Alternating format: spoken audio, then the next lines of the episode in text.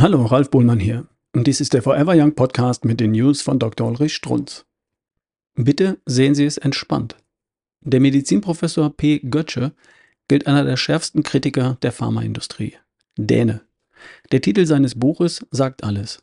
Tödliche Medizin und organisierte Kriminalität. Wie die Pharmaindustrie das Gesundheitswesen korrumpiert. Und er zählt auf.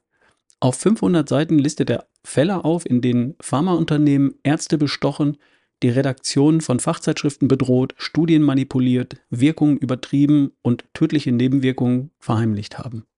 Nun ja, wir Menschen, wie wir miteinander umgehen, kann man ja in der eigenen Familie, oder nicht, studieren.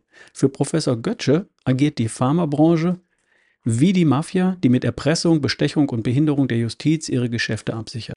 Pharmakonzerne begehen solche Straftaten andauernd. Und deshalb ist kein Zweifel daran möglich, dass ihr Geschäftsmodell die Kriterien für das organisierte Verbrechen erfüllt.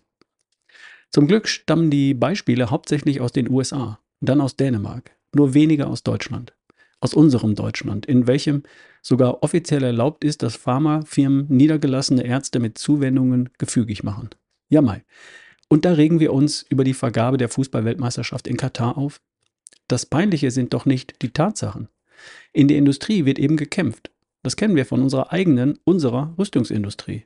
Das Peinliche ist, dass ein heiliger Beruf, nämlich der Arztberuf, und ich meine das wörtlich, sich mehr und mehr verbrüdert mit diesem Zweig der Industrie, sich abhängig macht. Beweis? Lesen Sie die Leitlinien. Dort gilt grundsätzlich und in erster Linie die Verknüpfung Krankheit, dann Pille. Den Gegenbeweis habe ich täglich vor Augen. Meine elf Rehe. Wie schaffen die das? ohne Antibiotika, ohne Chemotherapie. Und deshalb freue ich mich über Ihre täglichen Mails, die mir zeigen, dass in Deutschland Zehntausende, wohl Hunderttausende sehr wohl wach sind. PS. Übrigens wurde das Buch soeben mit einem ersten Platz bei den Buchpreisen der British Medical Association ausgezeichnet. Das war eine News von Dr. Ulrich Strunz, vorgelesen von Ralf Bohlmann hier im Forever Young Podcast. Bis zum nächsten Mal.